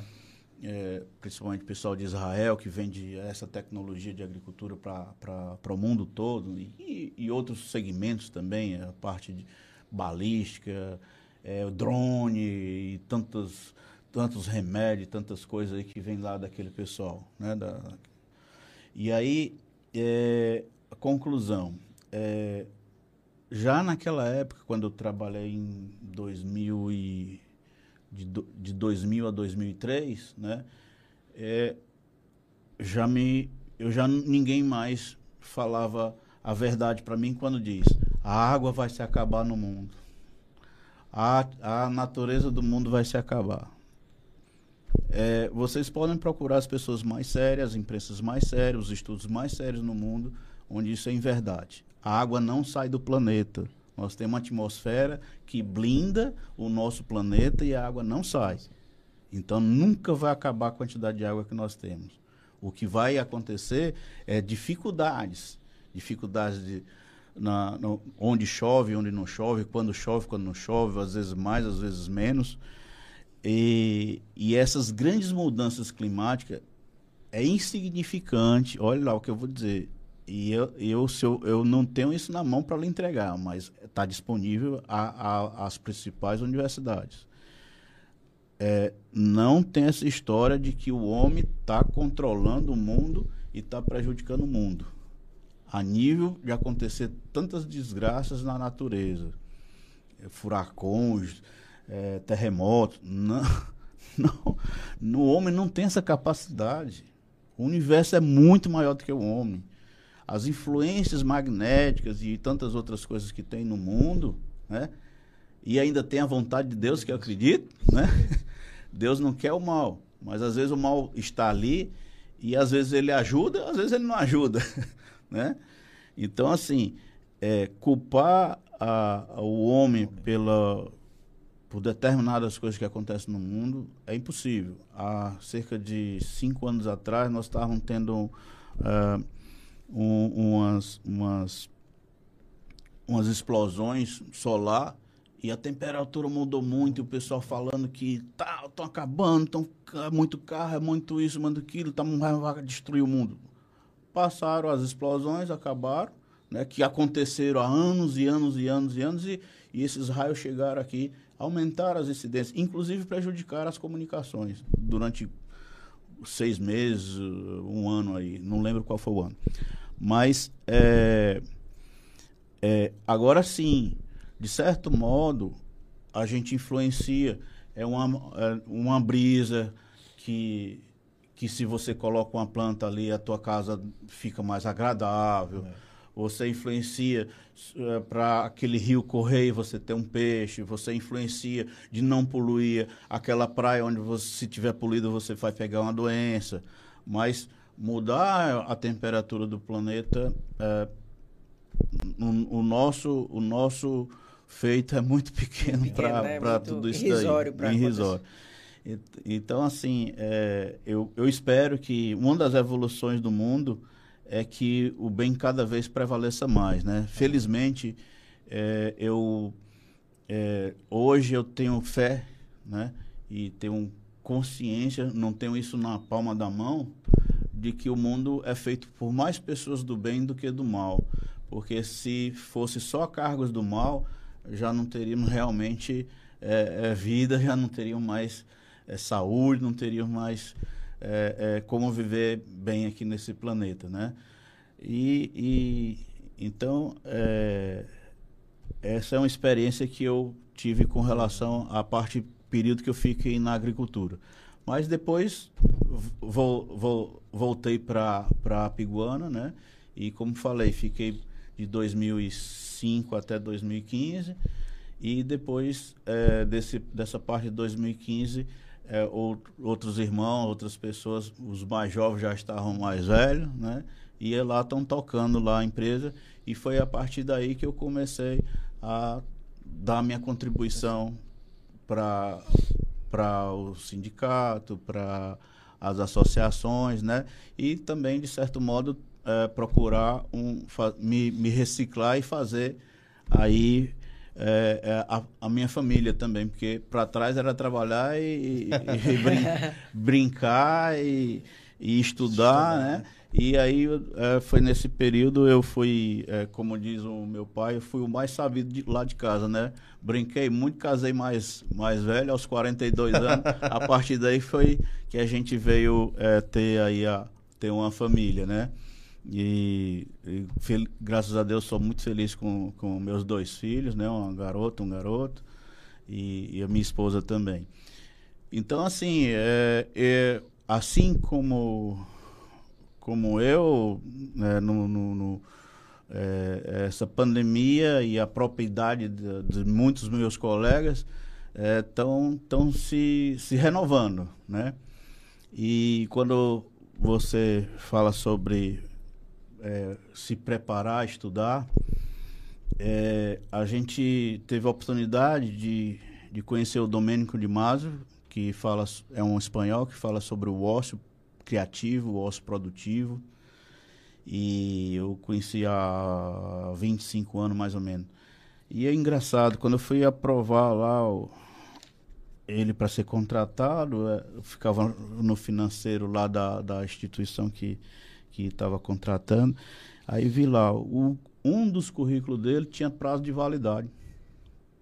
Ou seja, algumas profissões hoje, alguns cursos, eles calculam que engenheiro, engenheiro uh, de eletricidade, aquele estudo que ele fez Tem provavelmente perde a validade daqui a X anos, né?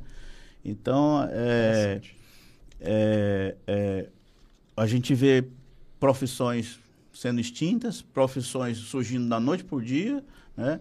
Eu nem imagino que profissão meus filhos vão, vão, vão desenvolver, ou vão querer, ou vai existir na época que eles é, começarem a trabalhar, né?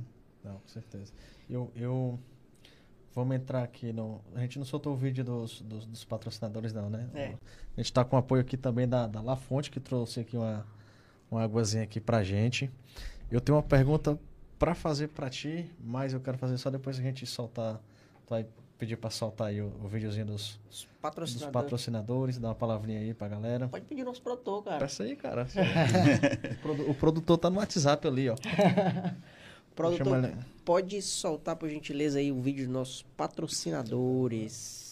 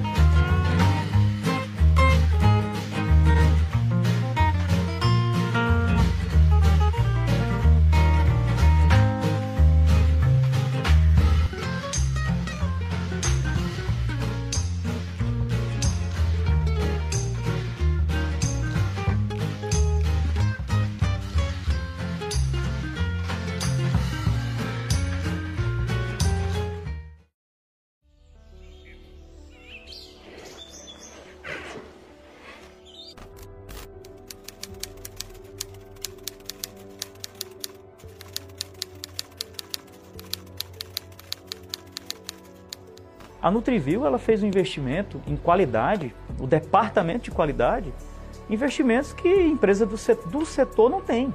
Então, assim, hoje em dia, é, uma empresa, para ela se tornar competitiva no mercado, ela tem que ter os controles de qualidade. E aí a Nutrivil hoje foca nisso, tá? Hoje a gente tem as boas práticas de fabricação, que a gente chama de BPF, né, que é a ápice do programa de qualidade, onde a gente envolve desde o gerente, desde o pessoal de compras, de vendas, diretor, gerência, até o pessoal do laboratório. Investimos em equipamentos em NIR, leituras infravermelho, aqueles mesmo que fazem as análises laboratoriais de sangue, análise em 15 segundos, coisa que demorava 3 horas para ser realizado. Né? Qualidade, atendimento e preço. Aqui eu garanto realmente a qualidade e assino por ela. E a qualidade, sem sombra de dúvida, é Nutrivil. Isso é o que mais nos motiva. É saber que é, podemos ser referência, que podemos ser espelho.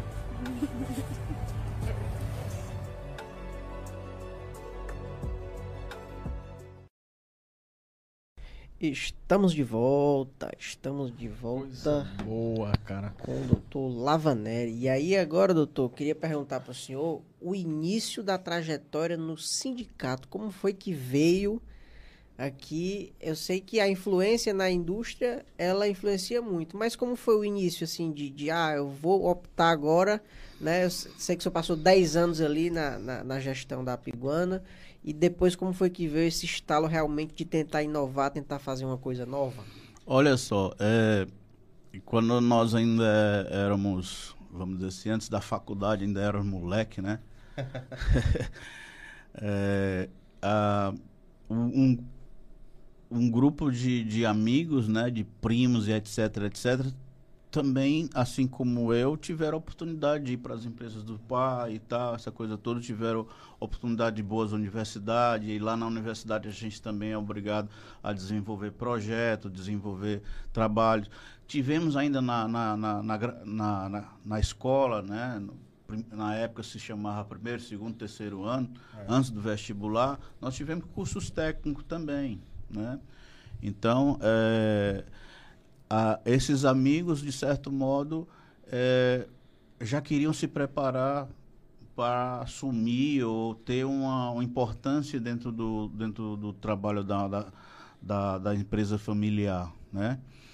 E então nós fomos é, um dia abordado por um determinado senhor de um, de um jornal aqui do, do nosso Ceará e fomos peitados para nos juntarmos e estudar mais e se preparar mais, né? O seu Demócrito Duma, do jornal o Povo, né? E ali criamos a Associação dos Jovens Empresários. Então eu sou entre os dez fundadores da AGE. Da AGE, né? né?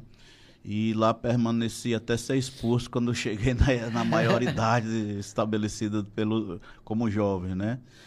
E então foi ali que a gente começou a, a conviver e entender esses processos de, de, de como procurar melhorias para nossas empresas e para os nossos companheiros, para os nossos funcionários e, e procurar é, é, o bem para onde nós vivemos, o estado do Ceará. Né?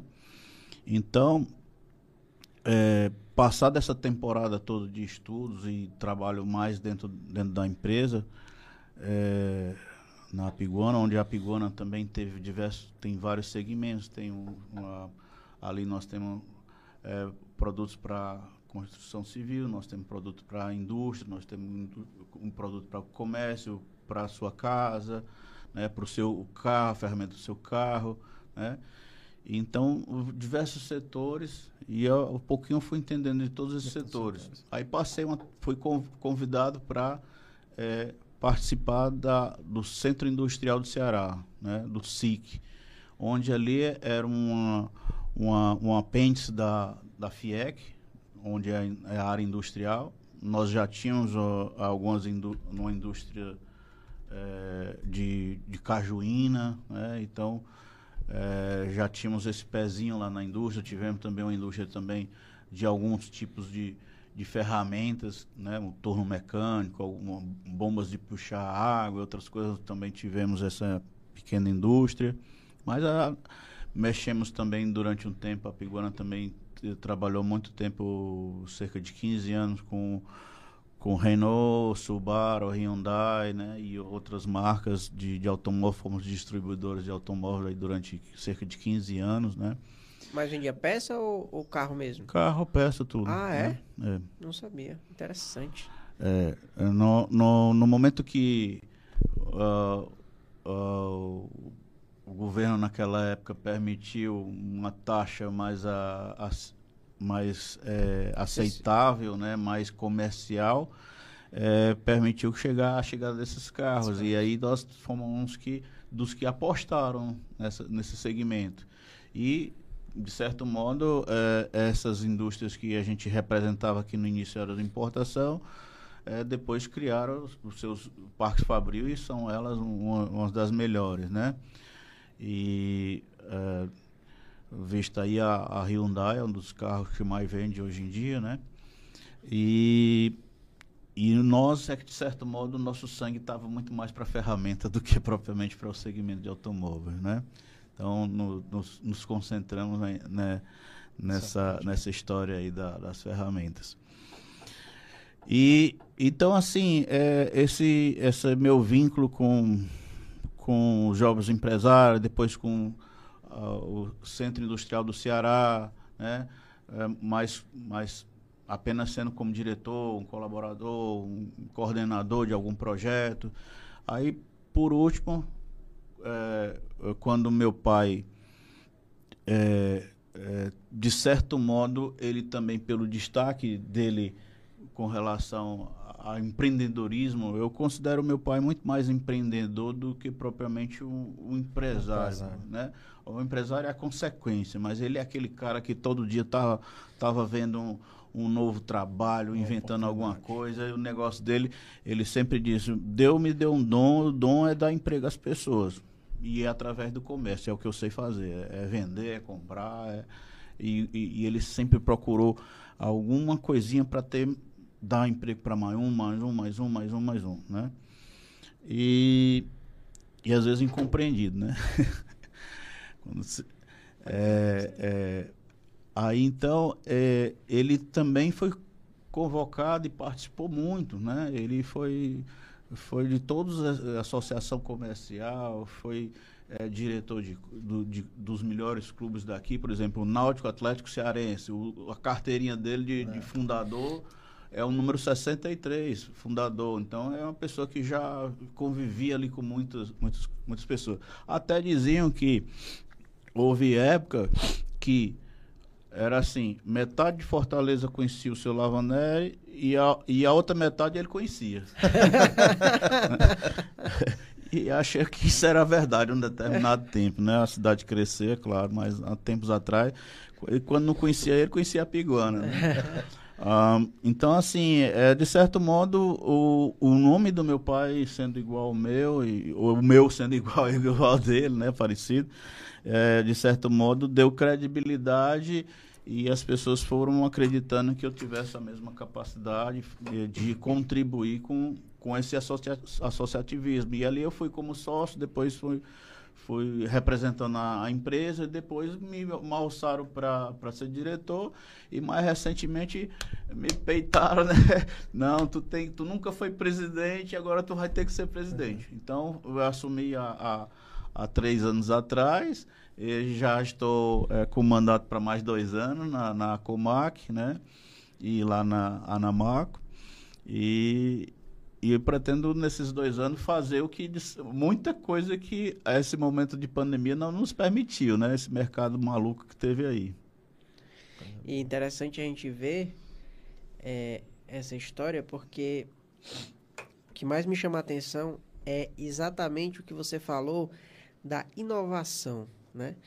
Eu vou lhe ser muito sincero que eu penso em apiguana, eu penso em material de construção, só apenas. Então, eu penso em ferramentas ali, né? é? Vai, né? Aquela ali, quando eu digo é material de construção, é exatamente o, o, a, ferra, a ferramenta mesmo, né? Eu nunca imaginei que a Apiguana já comercializou carros, por exemplo, né?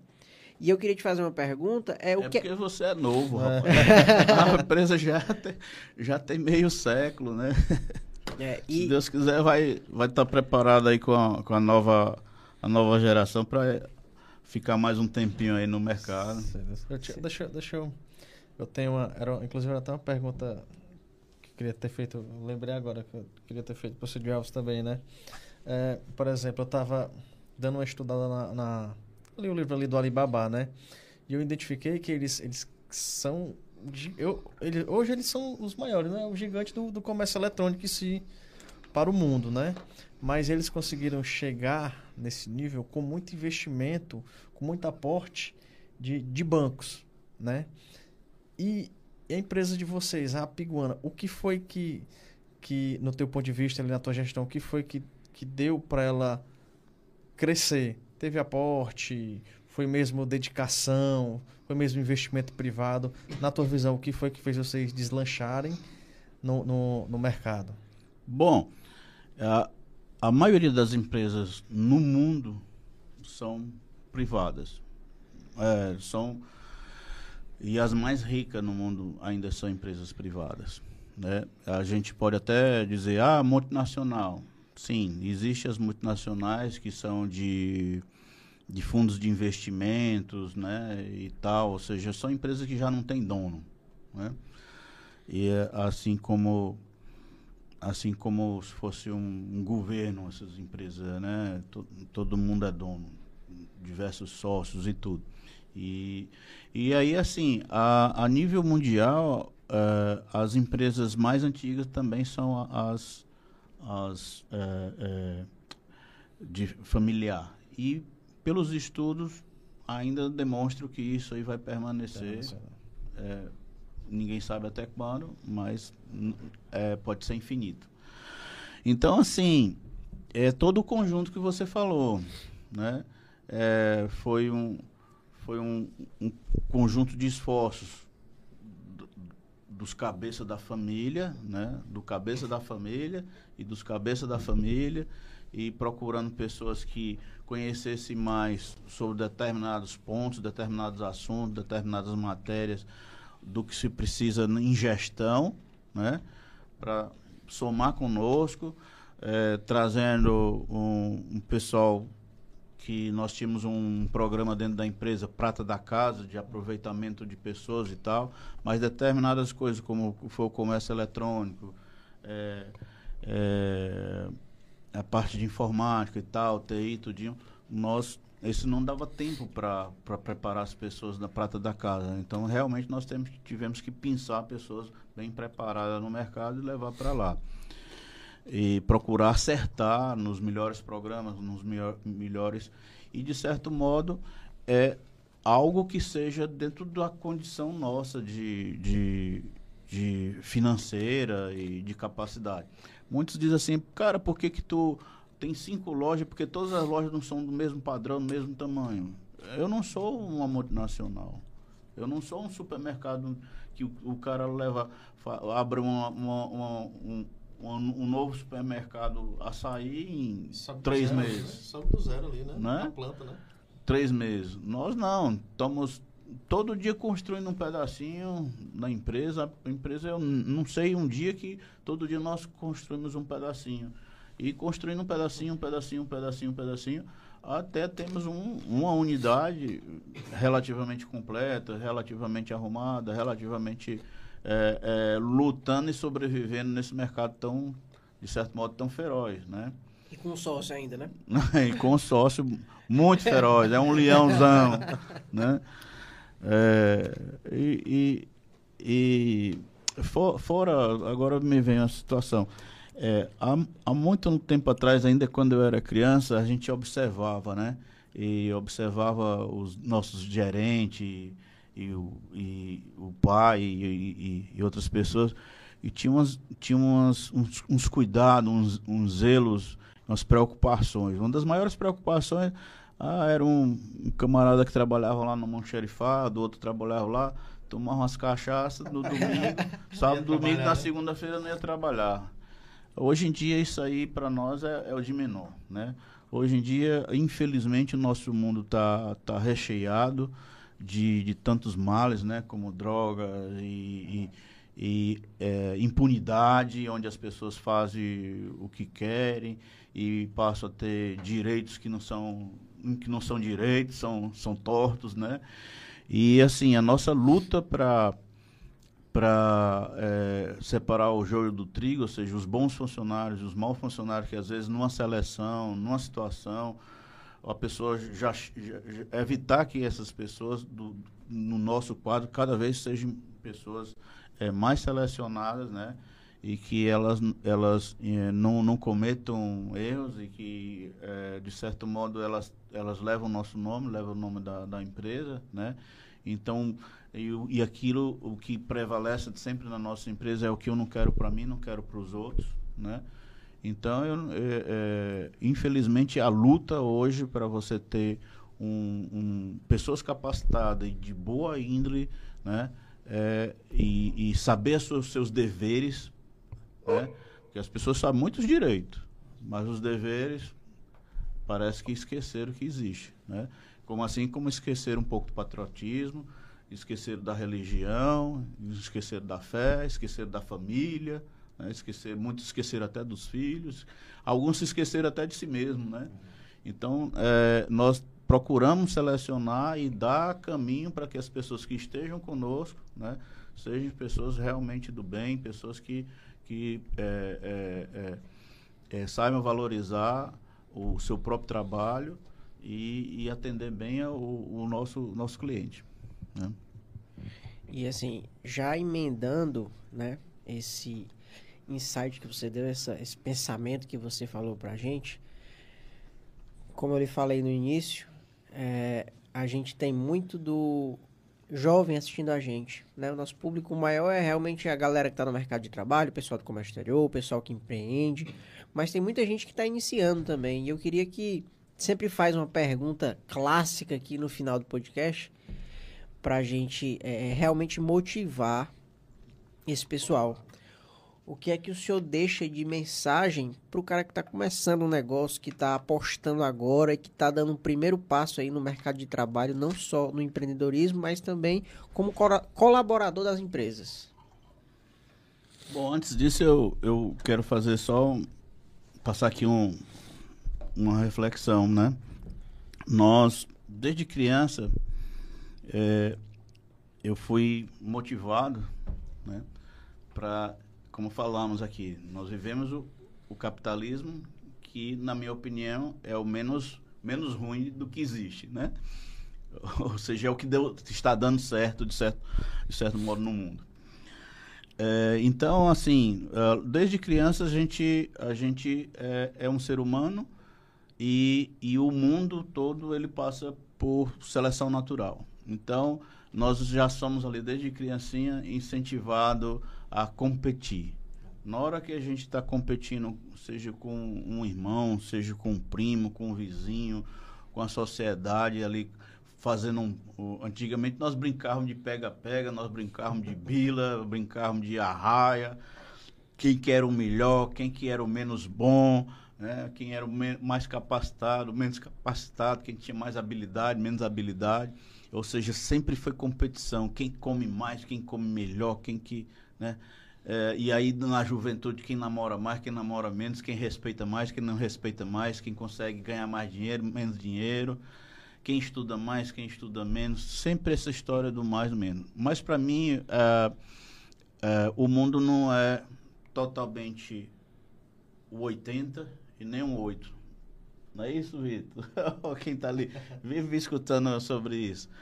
Então, é, eu, na verdade, eu não sei qual é o número que, que o mundo é hoje mas ele nem é 8 e nem é 80. Ele pode ser que seja 70, pode ser que seja 60, pode ser que aqui nessa mesa aqui eu seja 40 no que eu estou falando aqui, mas uh, de repente lá na minha casa eu sou 80, de repente lá na, no, no surf, lá quando né, vou nadar no final de semana eu seja 7, 8, né?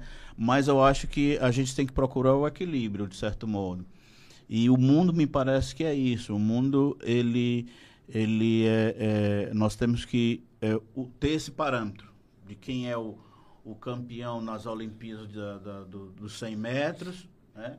E quem que está ali junto de nós que mal consegue dar um passo, consegue dar uma caminhada, né? E a gente, de certo modo, só precisa é, ser é, de, é, um, melhor do que alguém para progredir e assim ser melhor sem prejudicar os demais, né? Então assim é, buscar ser 100%, ser mil por cento a nível a nível de Brasil, a nível de Ceará, isso requer muito esforço, requer muito dinheiro, requer muito investimento. Então a gente de certo modo tem que olhar qual é o nosso público, né? Então é, eu quero ser bom, né? Eu quero estar entre os melhores. Eu quero crescer, eu quero desenvolver. Então nem sempre você precisa estar lá no topo e levando pedrada de todos os lados. Principalmente quando você está começando. Né? Então, é, minha, minha, minha, minha observação é que o mundo ele é muito mais competitivo para a gente saber quais são os nossos limites né? e quais são as nossas deficiências do que propriamente para a gente perseguir por aquilo. Então, é, é você fazer é, a, uma média da sua vida, fazer um, um, um ter todas as suas necessidades de alimentação, de comida, de, de dinheiro, espiritualidade, condição física e tudo, não, precisamos ser o, o atleta para para ganhar, ganhar os 100 metros. Mas aquilo porque a gente viver feliz, para a gente viver saudável, para a gente poder fazer, uh, fazer o bem a, a, si mesmo e fazer bem aos outros, né? Então, assim como assim como as empresas, nós mesmos, nosso nosso preparo, ele ele tem que, tem que respeitar os limites de cada um, né? Então, a gente tem que ter ser muito pé no chão, né? E nos dias de hoje, é, o passado passou. Né? O presente está aí, mas se a gente não olhar para o futuro, não planejar, fi, fica difícil. Porque planejando já é difícil, imagine sem planejar. Mas você só viver para o futuro não dá. Tem que viver o presente. Então, se hoje você tem um, uma caneca com água lá fonte aqui pela metade, você tem que sobreviver e aproveitar esses, essa meia caneca de, de água e, e ficar feliz. E não ficar lamentando, ah, eu queria uma caneca cheia. E aí não toma essa, não se alimenta, não vai para frente, não resolveu o teu hoje. Né? Então tem muita gente que fica, ah, eu, eu fica vivendo só o futuro ou só vivendo o passado e não vive o presente. Então o que eu digo é isso, é você encontrar meios de viver melhor possível o seu presente. Tá certo? Em, em termos de, de recursos, em termos de, de estudo, em termos de tudo, você tem que procurar ser feliz com o com, com seu presente. Fantástico aí a tua colocação com relação ao equilíbrio que me fez refletir aqui com relação ao, ao, ao jiu-jitsu. A gente que é trabalhador, que é estudante, que não é competidor, às vezes a gente se, se depara com, com situações em que pega um cara que faz você um boneco, entendeu? Lhe bate, parece que tá batendo é no, numa criança em defesa, né? Então você, refletindo aí no que você falou, você presta atenção no equilíbrio. Pô, o cara é competidor, o cara treina todos os dias. A gente não, a gente treina por, por lazer, para tirar aquele estresse do dia a dia, porque gosta, para aprender a se defender, né? Então, é, comentou a questão da água, você entender que aquele é seu ponto. Você não vai desistir por causa disso. Você não vai se sentir triste, mas você vai entender o é Nem pirou, né? nem por Exatamente. vez. não pode morrer de vez. Então, fantástico, cara. Fantástico a tua colocação. Muito bom. E, assim, ficou alguma pergunta para ti? Cara, não. Por mim, cara, muito satisfeito. Eu aprendi muito hoje, né? Essa parte final aí do equilíbrio me fez refletir bastante. E o aprendizado de tudo, né, cara? Muito é, bacana. A gente vê depoimentos, vê histórias. E no mais, é, novamente, agradecer o senhor por estar disponibilizando esse tempo de vir contar aqui um pouquinho da sua história, da sua trajetória para motivar, inspirar muita gente, né? Queria mandar um abraço aqui para as pessoas que estavam com a gente, Finalizando aqui, mandando no chat a Fátima Cruz, a Emília Sá e a Rosa Martins. Um grande abraço, pessoal, que ficou até o final aqui, né? Que, que falou aqui no chat, tem uma galera aqui. E no mais é agradecer mesmo o senhor, a disponibilidade e por ter vindo aqui, realmente se deslocado e ter mostrado para essa galera que é, a vida não é fácil e que é com muita luta que a gente consegue colher bons frutos. Tá ok? Então, é, agradeço essa oportunidade. Eu fico muito feliz em poder ter um, uma vida tranquila, um passado é, com, com, com bons rastros, porque eu acho que todos os trabalhos que eu fiz fora e dentro do Brasil ainda mantenho amigos, vez ou outra, alguns que, é, que ainda estão na, nas instituições ou nas empresas onde eu, onde eu passei, até mesmo uh, a, a, ali na Piguana, ainda me ligam, ainda me pedem um conselho, passam um zap, passam mensagem, né?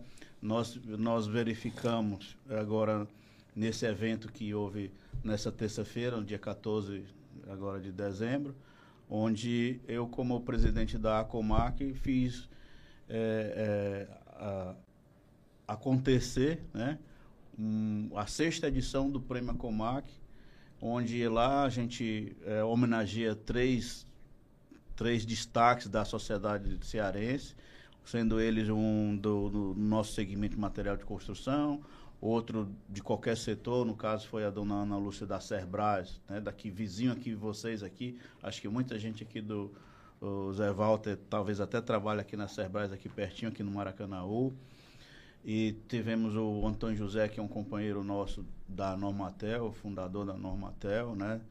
É, também como homenageado. E tivemos o, uma instituição, pela primeira vez, a instituição Banco do Nordeste, né? que sempre é, foi um parceiro também no desenvolvimento das indústrias de materiais de construção, dos comércios de material de construção e que, é, de certo modo, a contribui não só para o nosso segmento, mas para o Nordeste como um todo. Né? É, e então esses foram os três no, nossos homenageados esse ano. E também temos lá é, 11 categorias, como eu falei, madeireira, alumínio, ferro, piso, cerâmica, tinta, o, o, a pia, a ferramenta, e aí por diante, né? São 11 categorias, não só na capital, mas no interior. A gente também é, o que, que é o, o, pequeno comércio e os home centers, que são considerados maiores, né? É, home center que temos muitos aqui no, em, Fortaleza, que não são é, locais, são já empresas internacionais, né? E, e os cearenses ali, de certo modo, ainda estão, ah, graças a Deus, competindo eh, firme ali com essa turma toda. Tanto em termos de destaque, como em termos de faturamento. E lá nesse, nesse teatro do, do Rio Mar, que tem a capacidade para quase mil pessoas, né? nós estávamos lá com mais de 600 pessoas, que era o, é, dentro do limite permitido pelo governo. Não chegamos a, acho que não chegamos a mil, porque não, não, ali não era permitido.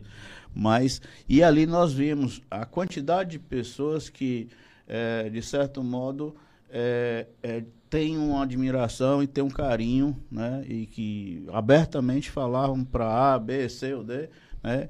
até comentários na própria imprensa, de quanto, de certo modo, é, admiro o, o, o, meu desenvolvimento como profissional, como pessoa. Né? E tá, muitos deles estavam ali que nem eram no nosso segmento, mas estavam ali é, é, é, é para me prestigiar. Né? E prestigiar também a, aos homenageados, né? os premiados e, e, e, e, e o, e o segmento, né? a própria associação.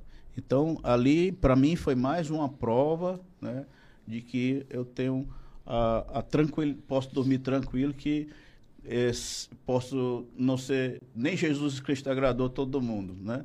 mas é, pelo número de pessoas que tiveram ali. É, é, Tem certeza do bom foi, trabalho, né? Acho que eu tenho, posso dormir tranquilo, né? bom demais. É. E, e, assim, pessoal, é dessa forma que a gente agradece todo mundo, né? É, pedir para vocês que estão aí até agora, se inscrever no canal do YouTube, ativa aqui o sininho aqui embaixo das notificações, ó. E aí, deixa o seu like, né? Segue a gente lá no Instagram, que na semana a gente vai estar tá postando aí os highlights aqui do, da entrevista com o Dr. Lavaneri. E a gente agradece mais uma vez. Quer falar mais alguma coisa? Pra... Tira esse doutor daí. o doutor só tem. Só, o doutor, para mim, é, é o engenheiro, é o médico, é o cara que fez doutorado. eu, eu não sou do, não sou nenhum desses aí. Eu tenho mestrado, tenho, tenho é, aliás, tenho especializações, estudei bastante, ainda vou estudar se Deus quiser. Mas para doutor para mim são esses aí, né? Não, não tenho doutor não. É, é Lavaneri mesmo e acabou. Então pronto, então as palavras do, do, do Lavaneri aí fazem, fazem jus aí. Então é agradecer todo mundo que tá aí, né? E semana que vem tem mais, fica ligado que a gente volta na próxima semana. Valeu, galera. Um abraço, boa, noite, boa noite, pessoal. Até mais.